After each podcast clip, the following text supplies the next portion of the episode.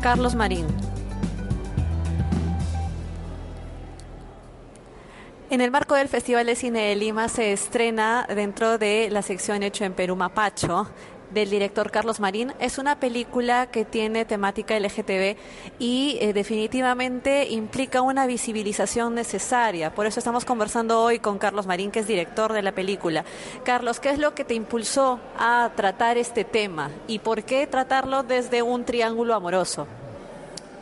Eh, bueno, eh, las historias ¿no? de amigas trans que conocí en Pucallpa más o menos a mediados del 2005, cuando fui por allá a trabajar una campaña de, eh, de apropiación del uso del condón, ¿no?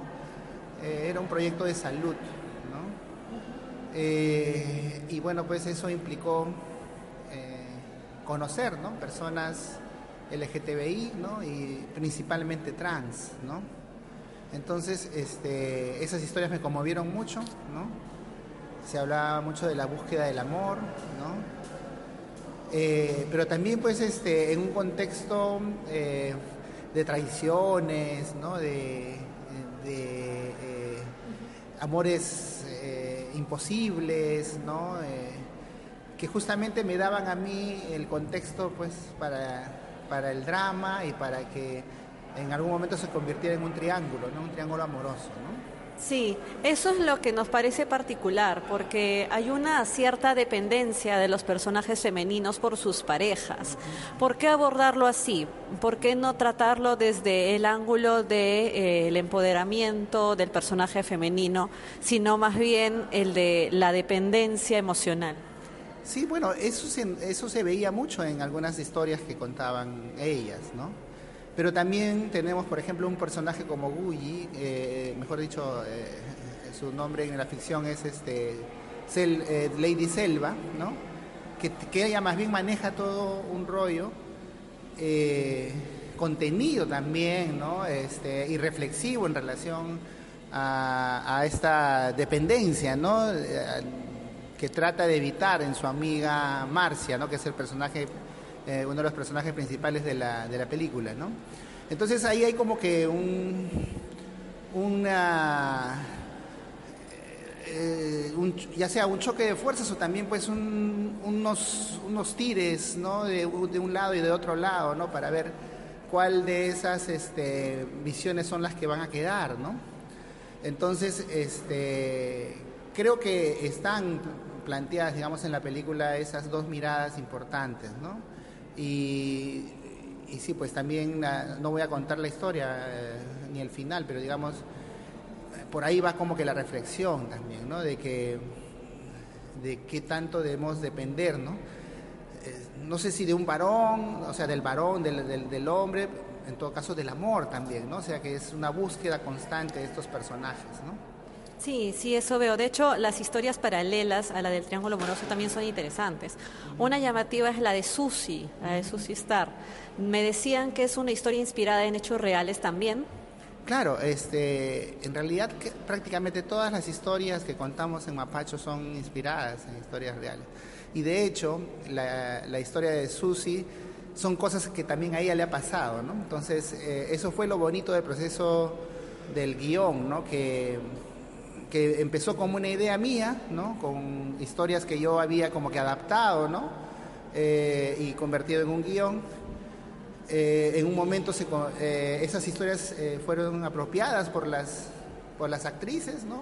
Trans y además este, transformadas, ¿no? O sea, ahí, ahí incorporaron sus historias, ¿no?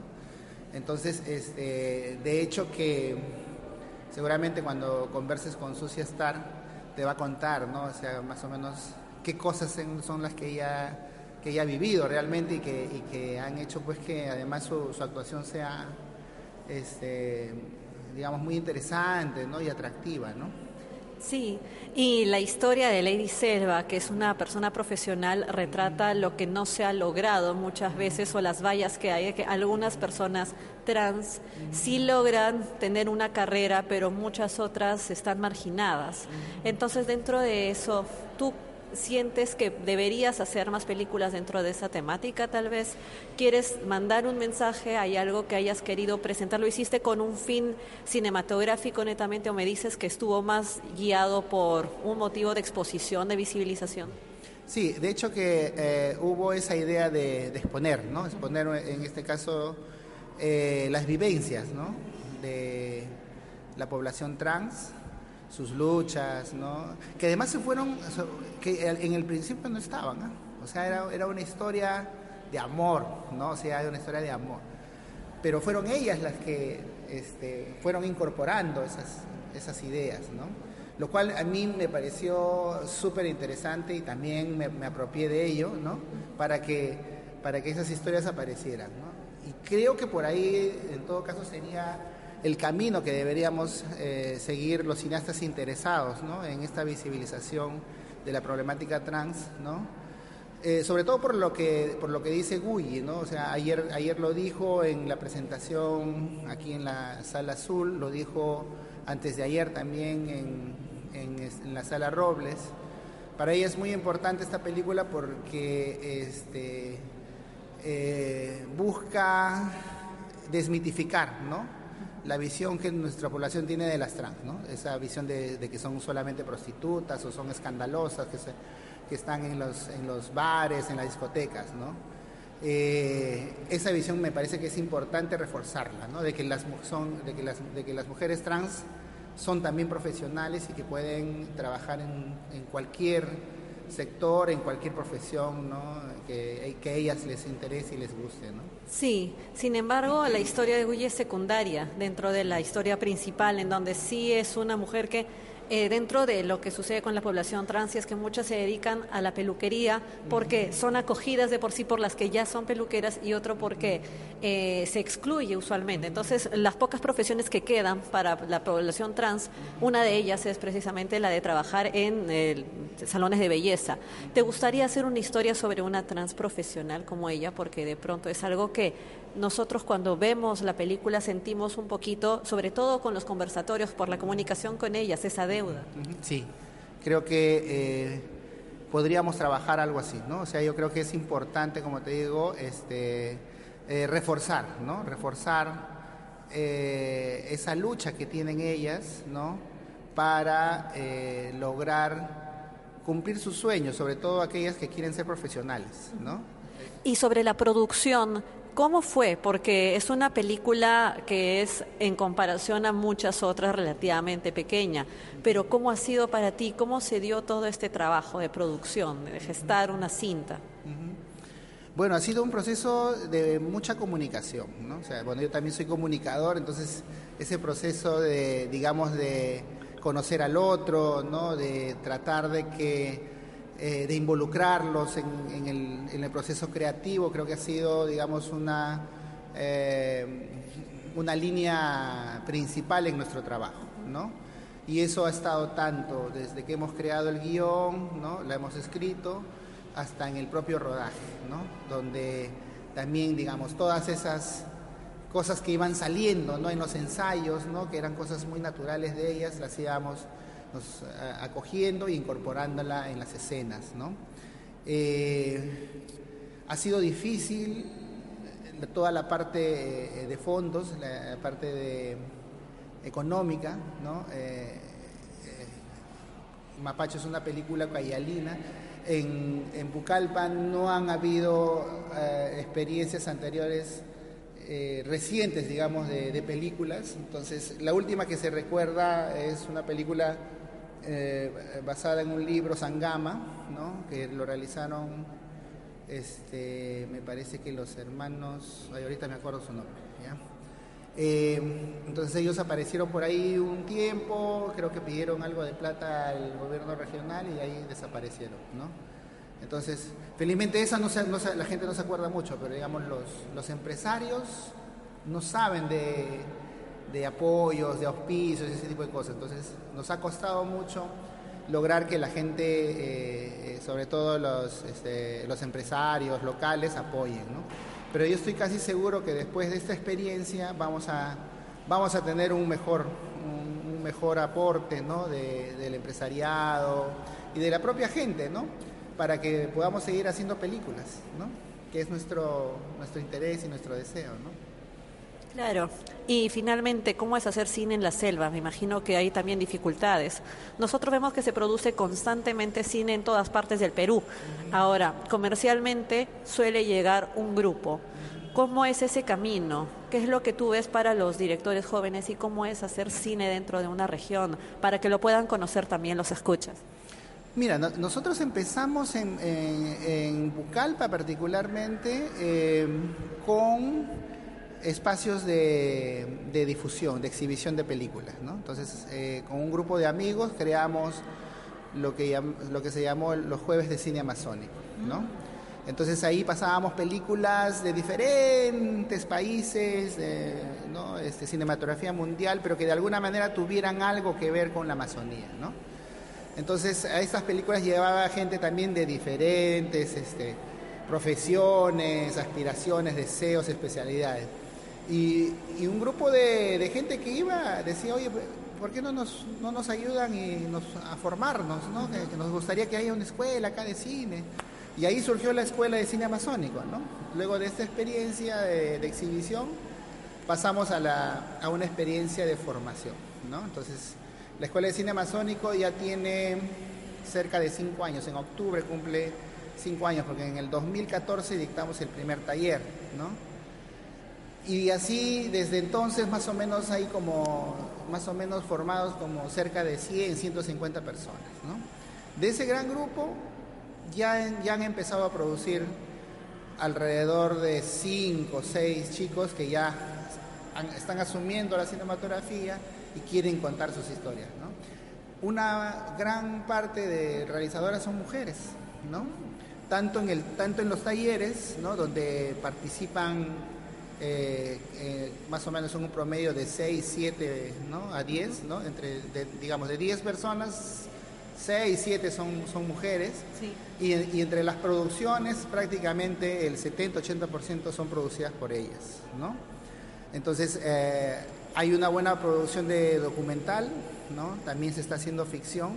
Entonces yo creo que de aquí a, los, a unos 3, 4 años vamos a empezar ya a tener, digamos, sobre todo en los concursos de, cinematografía, la presencia de cineastas eh, ucayalinos. ¿no? Y pero también eh, la Escuela de Cine Amazónico eh, se va a las otras, a otras ciudades. ¿no? Hemos estado en Iquitos, ahí también hemos tenido varias experiencias de, formación en talleres. en este momento estamos desarrollando un, un, proyecto que está siendo apoyado por, la, por el Ministerio de Cultura, para hacer eh, talleres vivenciales amazónicos, donde estamos mezclando eh, cineastas indígenas con cineastas eh, más occidentales, digamos, y con ellos están, están empezando a crearse, ¿no? O sea, digamos, ya hay una mirada más intercultural, están empezando a producir este, también documentales y ficciones desde esa perspectiva, ¿no? Entonces, este, yo pienso que dentro de poco vamos a tener más presencia de cineastas amazónicos ¿no? en nuestra cinematografía. No, sería ideal para poder seguir diversificando. Ahora, ¿tú qué mensaje quieres dejar finalmente en relación a Mapacho o en relación al cine y al festival? ¿Cómo es que tú has sentido el festival ahora? ¿Qué películas peruanas te llaman y un mensaje final también? Bueno, eh, me ha gustado mucho eh, esa apertura que ha tenido este año el festival, tanto a nivel, digamos, este, eh, de la diversidad cultural, ¿no? temática, sexual, de género. ¿no? Eh, lo que yo he visto ahora en el festival es justamente esa apertura, ¿no? una apertura a la diversidad temática, eh, cultural, eh, sexual, de género. Entonces, que Mapacho esté aquí dando su granito de arena digamos, eh, eh, sobre todo en la visibilización ¿no? de, esta población, eh, la población trans, ¿no? sus dilemas, sus sueños, sus esperanzas, sus frustraciones. ¿no? Creo que es importante para que empecemos a cambiar nuestra mirada, esta mirada de la sociedad, ¿no? que a veces es una mirada bastante intolerante. ¿no? Entonces, nosotros queremos aportar más bien a cambiar esa mirada, ¿no? a tener una mirada distinta. ¿no?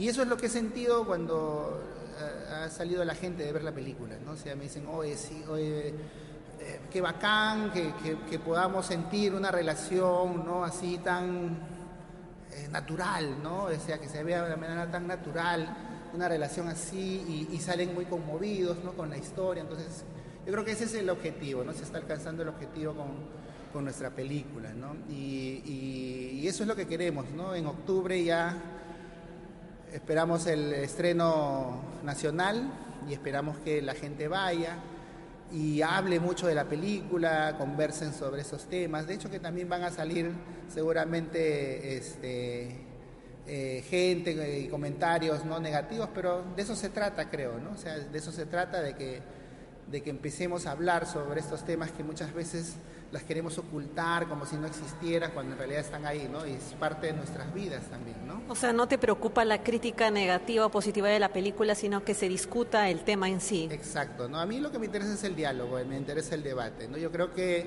bienvenidas son comentarios buenos, regulares, malos, lo, que venga, pero lo importante es que se hable de la película, pero es que la gente no diga nada de ella, ¿no?